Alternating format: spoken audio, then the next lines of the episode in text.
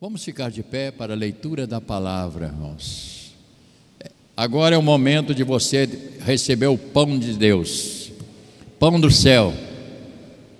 Neemias, capítulo de número 8. E peço a você encarecidamente que leia a palavra de Deus com atenção. Porque a palavra de Deus, irmãos, é, é tão importante e aqui nós temos aqui, depois que tantas lutas aconteceram no capítulo 2, 3, 4, defesa, etc. Aqui chega no capítulo de número 8.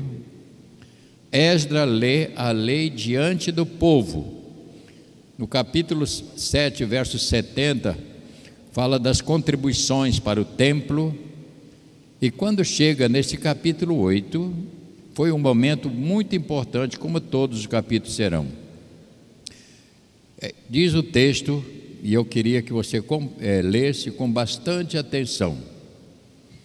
E chegando o sétimo mês, e estando os filhos de Israel nas suas cidades, todo o povo se ajuntou como um só homem, na praça diante da porta das águas, e disseram a Esdra, o escriba, que trouxesse o livro da lei de Moisés, que o Senhor tinha prescrito a Israel.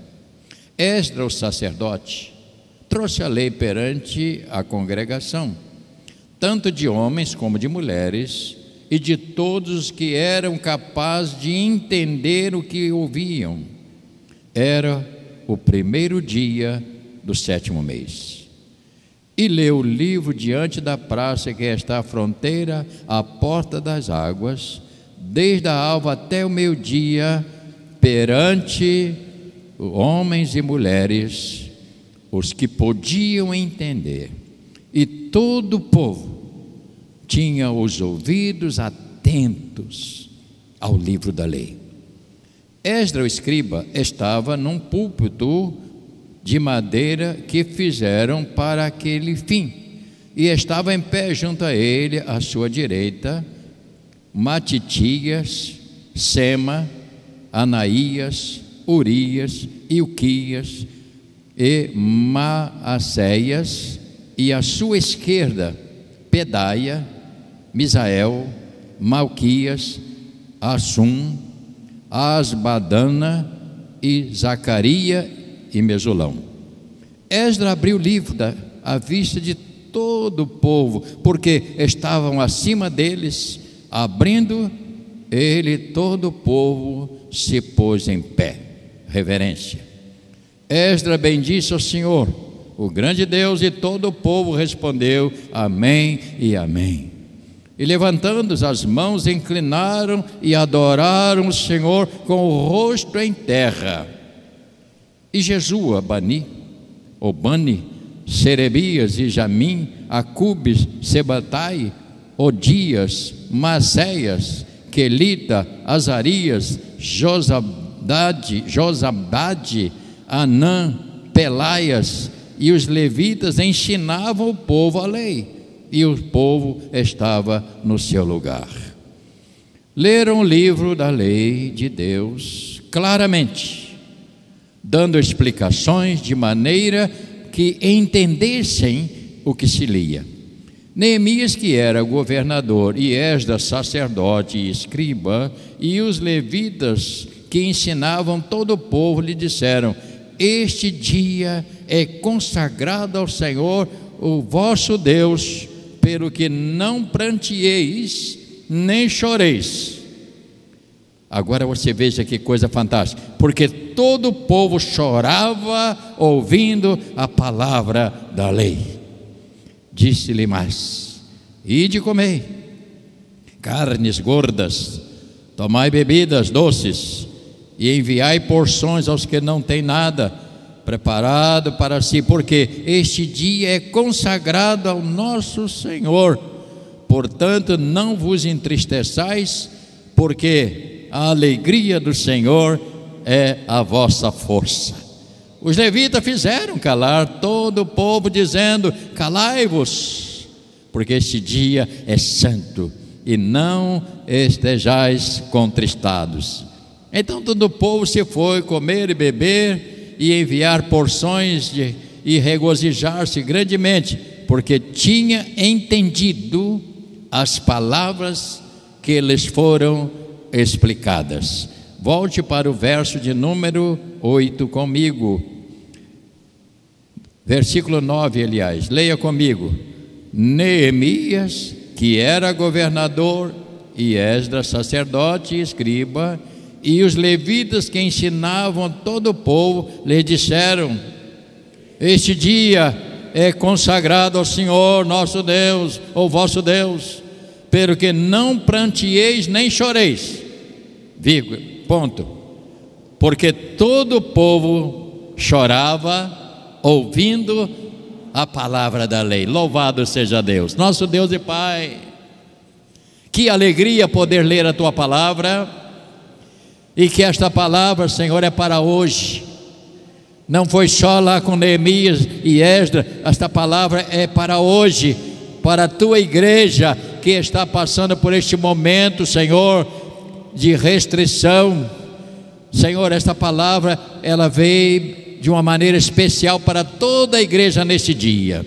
Abençoa, portanto, a todos que vão ouvir a palavra em nome de Jesus. E todos digam amém. Podeis sentar, irmãos.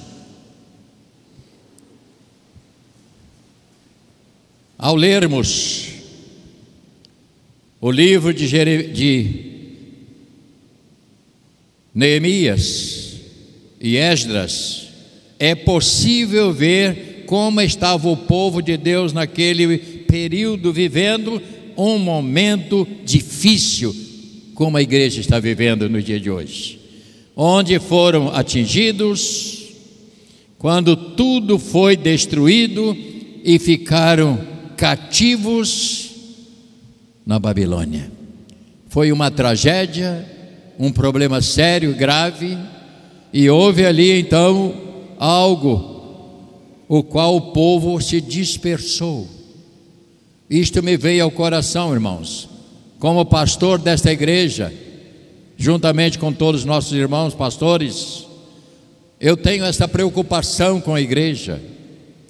E eu vejo pessoas e começo a procurar, será que é de fulano, que é de fulano, que é de fulano? Por quê? Porque é muito fácil neste período a pessoa distanciar-se. É muito fácil isso acontecer, infelizmente. E isto me preocupa a mim e a todos nós, pastores. Segundo lugar, durante toda a minha vida cristã, nunca tinha acontecido a igreja ser atingida ao ponto de fechar as portas. Irmãos, isto foi e ainda me assusta ver estes acontecimentos. Isto me machucou bastante como crente, como servo de Deus, ver a igreja fechada. Abrindo um parênteses, quantos comerciantes fecharam as portas? E outros shoppings, principalmente, o número de lojas que estão com tapume, e quantos vão sofrer e falir? Isto, se você acha que isso não é uma tragédia, é também uma tragédia. Como é uma tragédia tantas pessoas morrerem, tantos tantas lares enlutados, isso é uma tragédia.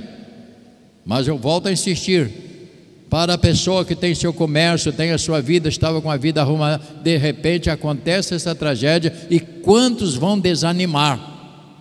E a minha palavra é: não podemos desanimar, temos que voltar às nossas atividades, porque Deus vai estar no controle e vai ajudar. Então a minha palavra, não desanime, porque tudo vai passar, mas o problema é manter-se a vida acesa diante de Deus. Terceiro aspecto que eu abordei ao lermos este livro por inteiro, é possível ver, creio eu, a grande tragédia que aconteceu não foi só os muros quebrados, Não foi só o templo ser que é machucado, não foi só ir para a Babilônia como escravos, e sim perderam o contato com a palavra. Eles perderam o contato com a palavra. E se você ler todo o livro, vai ver lá na frente que eles começaram a casar com pessoas estrangeiras, misturar as famílias e já não falavam a sua própria língua. E com isto eu quero dizer para esta igreja e para todos que estão me ouvindo nesta manhã, a grande tragédia na vida de um homem, de uma mulher, é quando você se distancia da palavra de Deus, é quando você não tem mais contato com a palavra. E esta é uma preocupação que me invadiu o meu coração, sinceramente falando. Que perigo!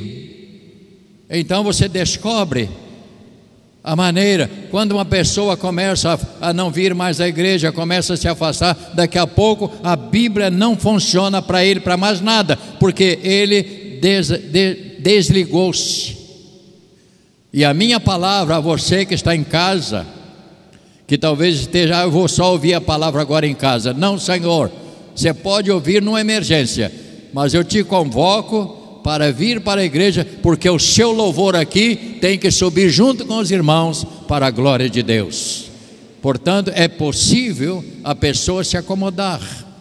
Ah, não, eu não vou à igreja, eu, eu vou ouvir mais tarde a palavra. Não, você precisa também estar presente, por quê? Porque a igreja é um lugar de comunhão. A igreja é um lugar de estarmos juntos para servirmos e louvar a Deus.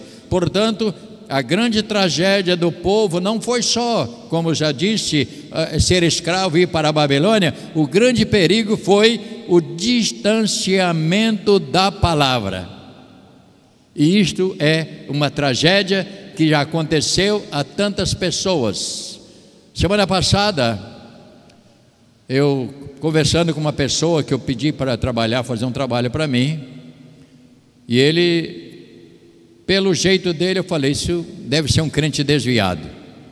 Um senhor de 57 anos, quando ele começou a conversar, e, e eu sempre dou as cartas, o que, que eu sou. E ele falou: Ah, eu era da Assembleia de Deus, e agora eu estou afastado há muitos anos, separei do meu casamento, não consigo arranjar ninguém. Eu digo: você está sofrendo porque você abandonou a palavra. E você faz favor de voltar. Procure a igreja e nunca vai culpar pastor, porque às vezes a pessoa se afasta culpando o pastor. Não, porque essa igreja, a igreja não tem defeito, tem defeito pessoas. E você nunca pode ficar olhando para pessoas, olhe para Cristo, autor e consumador da nossa fé. É isto que faz toda a diferença. Eu conversando com ele, mas ele você vê um homem amargurado, triste, ganho muito dinheiro, não fico com nada. Por quê? Porque vou para as bagunças, vou para as farras e perco tudo. Então digo, a partir de hoje, você vai ter que procurar uma igreja e fica lá no banco sentado ouvindo a palavra, e você será restaurado, porque Deus tem um projeto de restauração do ser humano. Vemos então como foi difícil para Esdra e, e também Neemias este período de reconstruir não só os muros não só o templo, mas reconstruir os valores de temor, de obediência ao Senhor. Queridos irmãos, quando se perde o temor a Deus, acabou a vida. Quando Deus não é mais motivo de você temer, não estou dizendo ter medo, temer como Senhor, a vida é destruída, vai acabar. Portanto, o povo estava completamente destruído, longe, e aqui nós, nesse momento, nós lemos o que aconteceu. Eles precisavam, e quando eles ouviram novamente a palavra, versículo de número 9 que você acabou de ler, volte para você não esquecer desse versículo. Quando eles ouviram a palavra, eles choraram, lembrando daquele tempo diferente. Chorou porque, ao ouvir a palavra, a palavra toca no coração. Quantas pessoas que se desviam do Evangelho e às vezes estão até num lugar diferente, mas quando eles ouvem um, um hino, ouvem, um, ele começa a chorar e começa a lembrar e sentir saudade da casa do Senhor. A casa do Senhor, irmãos, não pode ser substituída por nada. Ela é o lugar onde nós chegamos para adoração ao Senhor. A falta da palavra do Senhor sempre vai causar dor. Ouça isso. E nos leva de volta para o passado, onde vivíamos, isto é perigoso. Vou repetir o que eu falei. A falta da palavra do Senhor sempre vai causar dor e nos leva de volta para o passado. E quantas pessoas voltam para o boteco? Quantas pessoas voltam para a Lapa? Quantas pessoas voltam para a noitada?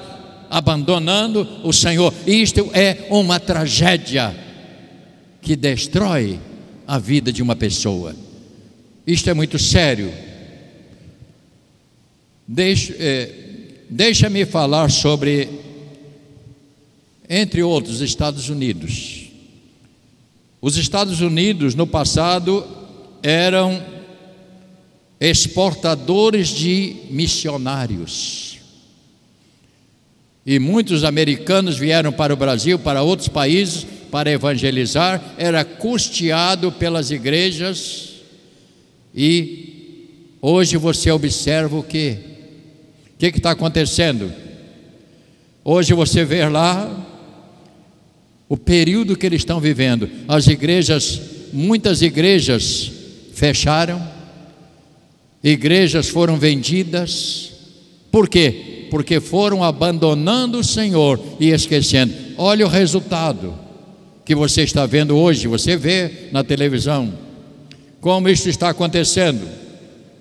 Vemos, portanto, a decadência espiritual, que é o abandono. Eles abandonaram Hoje lá existe um espiritismo muito forte, muçulmanos estão dentro do país. Meus irmãos, eu quero que você entenda algo que é muito importante para a nossa vida. Salmo de número 33 e verso 12. Se você tem a Bíblia, estou concluindo, daqui a pouco nós vamos encerrar para terminar mais cedo um pouquinho mas eu não posso deixar de falar isto. Salmo 32, 33, aliás, verso 12. Todos encontraram? Podemos ler uma só voz? Juntos.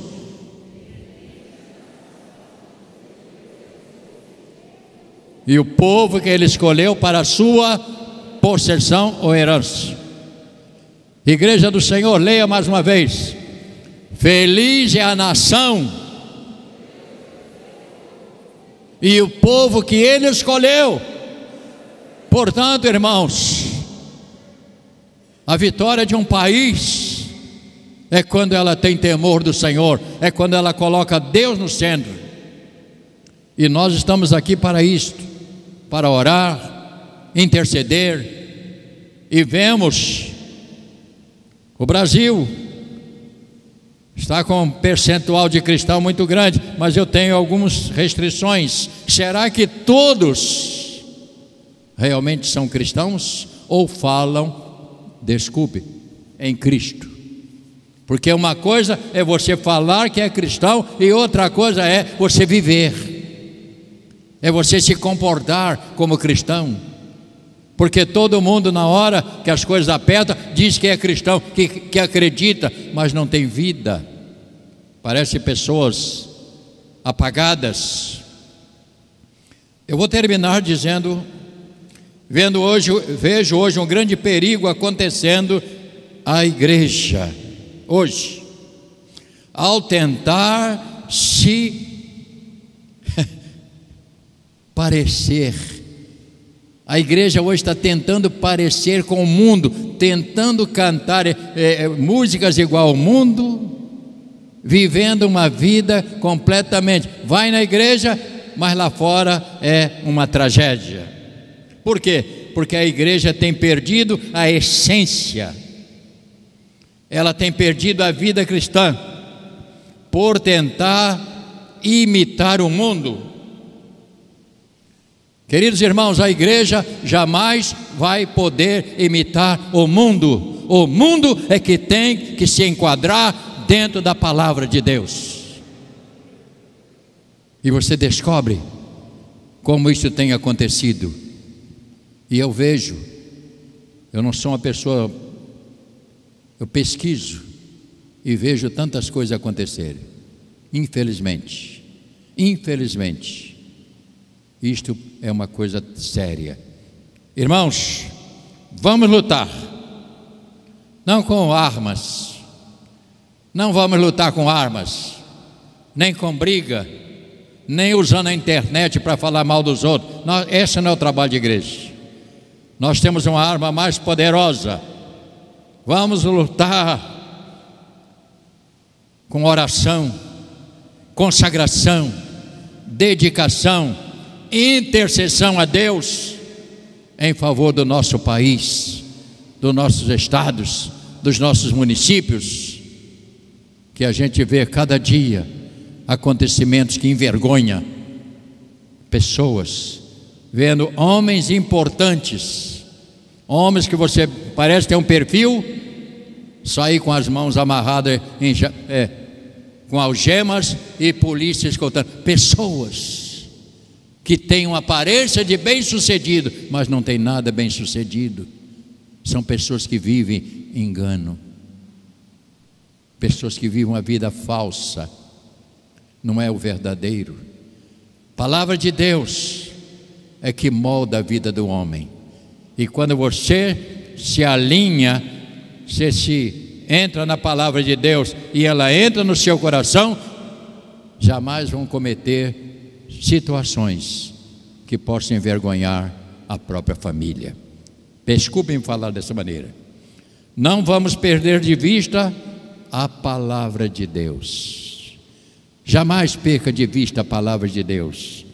Ela é que vai iluminar a nossa vida, os nossos filhos. Um outro detalhe. Conversando com um rapaz, não é um rapaz, é um advogado. Ele é marceneiro, preferiu ser marceneiro do que advogado, porque a esposa também é advogada. Pessoa bem sucedida, sabe? O pai dele também é marceneiro. E ele, ao chegar lá, o pai estava tinha chegado primeiro no trabalho. Aí quando ele chegou, rapaz, esse rapaz tem 42 anos. Você não acredita? Estendeu a mão, bença meu pai e beijou na mão do pai. Você já viu isso? Hoje é caretice, né? Toma bênção, pai, é caretice.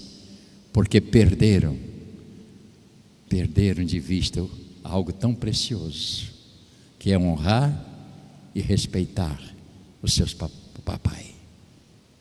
Isso é muito sério, irmãos. A igreja não pode perder o seu alvo. A igreja não pode perder a palavra. E eu estou aqui como também todos os pastores, cada dia. Talvez parece chover no molhado, mas não, porque a palavra tem poder. Tanto vocês que estão me ouvindo aqui, como gente que estão em casa nessa hora. Alguns estão até dizendo para que não, não é bem assim. Meu filho, venha para o nosso meio. a igreja vai te fazer bem. Cria sua família para que você amanhã não veja seus filhos na perdição, não veja seus filhos destruídos, porque a igreja também forma o cidadão de uma maneira moral correta para viver uma vida abençoada. Assim como Jeremias, aliás, Neemias e Esdras sofreram, vamos ficar de pé e vamos ler a última passagem. Estou terminando já. capítulo de número 13, do mesmo livro.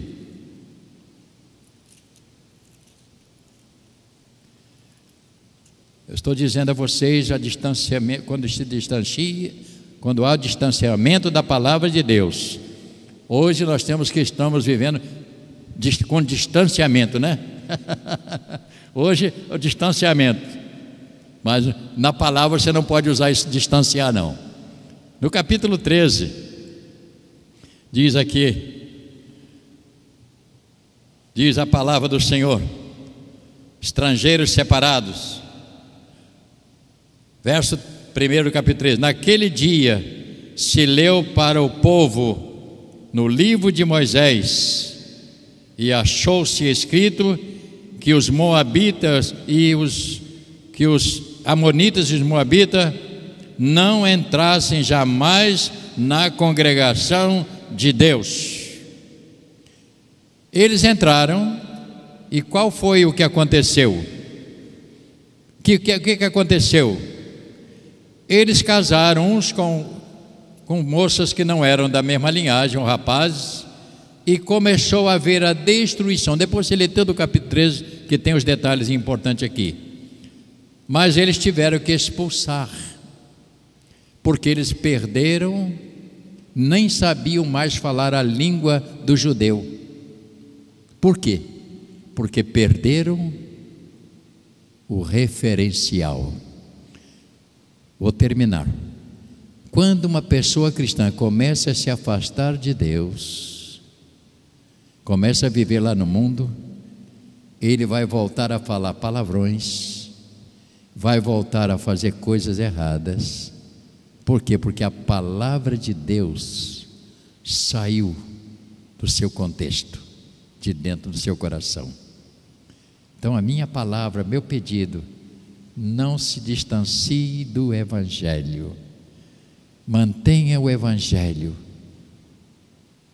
preso no seu coração, como disse aquela canção: A tua palavra escondi, guardada onde? No meu coração. Para quê? Para eu não pecar. Oh, cuidado. Que Deus te abençoe nesta manhã que você jamais venha desanimar, que jamais você venha jogar para o alto a sua vida cristã. Eu às vezes brinco algumas brincadeiras que a pessoa não gosta, né? Você pode se desviar do mal, pode ou não pode? Você pode desviar. Por que não desvia? Porque abandonam a palavra. Quando você abandona a palavra, você perde a força, perde a sua capacidade. Você está entendendo? Eu gostaria que você deixasse a sua Bíblia no banco. E você vai levantar as suas mãos a Deus para levantar um clamor pelo nosso país. Depois nós vamos cantar mais uma canção para terminar. Ergue as suas mãos. Por favor, não pense em políticos.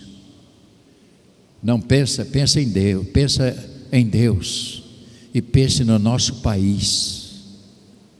Pense no nosso país. Não entre na contenda de que estão muitas contendas. Mas peça, Senhor, que o nosso país não seja invadido por este espírito de briga, de contenda, de divisão e de tantas coisas que têm acontecido. Oh Pai, levantamos as mãos a Ti nesta manhã, como igreja, como igreja, Senhor, te pedindo em nome do Senhor Jesus, que o Senhor estenda as mãos sobre o nosso país, porque o nosso país não é só aqui Rio de Janeiro, não é só São Paulo, nem Minas, o Rio de Janeiro, Senhor, o nosso país tem gente lá no interior vivendo uma vida sofrida, ó Pai, vivendo uma vida como que esquecido de ser gente. Senhor, estende as tuas mãos, abençoa nosso país, para que esse país possa também abençoar os mais desprovidos, ó Deus, que eles sejam vistos também, Senhor. Mas só é possível, Pai, se o Senhor colocar as mãos para dar um direcionamento novo para o nosso país. Te pedimos, Senhor, por Nova Iguaçu, te pedimos pelo prefeito, Senhor, pelos vereadores dessa cidade, porque eles têm, Senhor, a oportunidade de ser bênção para este município, de ser bênção para os hospitais, eles têm a oportunidade, Senhor, de agir em favor deste município. Nós te pedimos por eles, que nada os impeça de fazer aquilo que eles têm o desejo de fazer. Nós oramos e nós intercedemos também pelos comerciantes desta cidade, que, esta, que as lojas não se fechem, Senhor, que elas continuem abertas, mesmo depois desse problema todo, elas continuem fluindo. Derrama, Senhor, as tuas bênçãos sobre todos eles. E a igreja, Senhor, que a igreja jamais venha dispersar, que a igreja jamais venha deixar de servir ao Senhor, Pai. Oramos, Senhor, pelos pastores que os pastores dessa cidade, ó Pai, ao subir o púlpito, suba com a tua palavra, ó Pai. Não suba com ideias e nem como animadores de auditório, mas se suba aos púlpitos como profeta para profetizar a tua palavra, Senhor, para profetizar o evangelho de Jesus que cura, liberta, transforma, ó Pai que eles sejam, Senhor, ungidos para fazer esta obra, em nome do Senhor Jesus. E toda a congregação diga: Amém. Assim seja, Senhor, para a glória do teu nome. Louvado seja Deus. Louvado seja Deus. Louvado seja o nome do Senhor. Nossa igreja tem essa proposta de pregação do Evangelho. Nosso, nosso objetivo é pregar o Evangelho. Quarta-feira eu estava em casa ouvindo o nosso irmão pregar. E eu prestei bem atenção no que ele falou, que é uma realidade. Ele está se preparando para ir embora para Belém. Ficar lá em Belém, pregar o Evangelho lá em Belém. Quarta-feira ele estava pregando aqui. Então eu estou muito animado. Tem hora que eu penso que eu não fiquei velho, mas se bem que eu não sou velho, eu estou é com mais juízo. Em adoração eu me rendo a Ti, Senhor.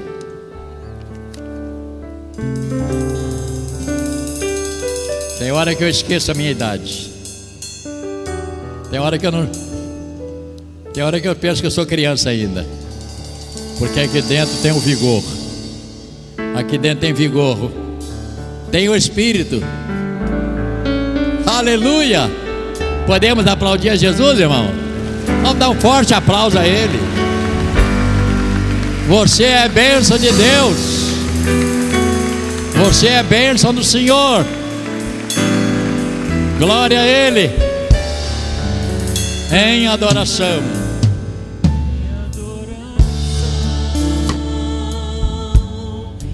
Eu me rendo a ti.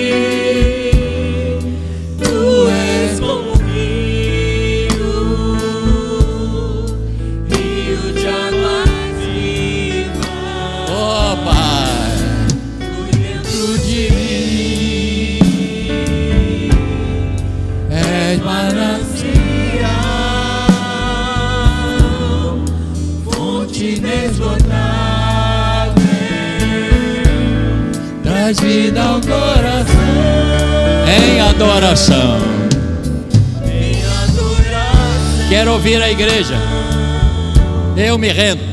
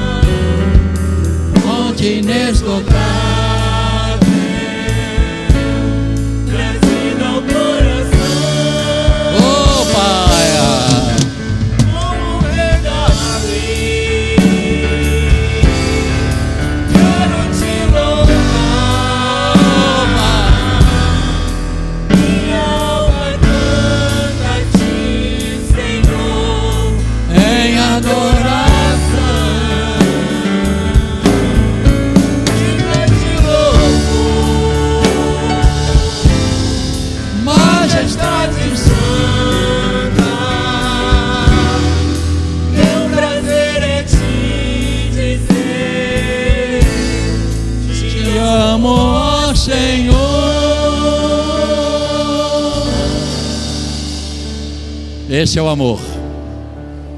Esse tom pode ser mais baixo um pouquinho, né?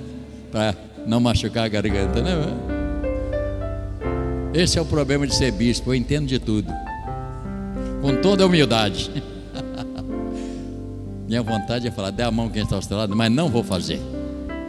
Vamos orar ao Senhor. Amanhã teremos oração. Quarta de manhã, nosso culto. Quinta-feira à tarde. Enfim, vamos continuar. Vamos continuar a jornada, né? Eu espero. Domingo, Santa Ceia. Se você não quer se escandalizar, não venha, porque eu vou estar vestindo um, um manto azul marinho de sacerdote. Porque para mim essa Santa Ceia tem um valor extraordinário. Porque nós estamos há muitos dias sem a ceia. Então eu vou estar aqui devidamente paramentado. Alguns vão pensar, será que é padre? Não é não. Mas é uma. É, o nome disso é veste sacerdotal para ministrar. Então eu vou usá-la e espero em toda a Santa Ceia, porque a igreja não pode perder a sua origem. Esta é a igreja. Vamos orar, nosso Deus e Pai.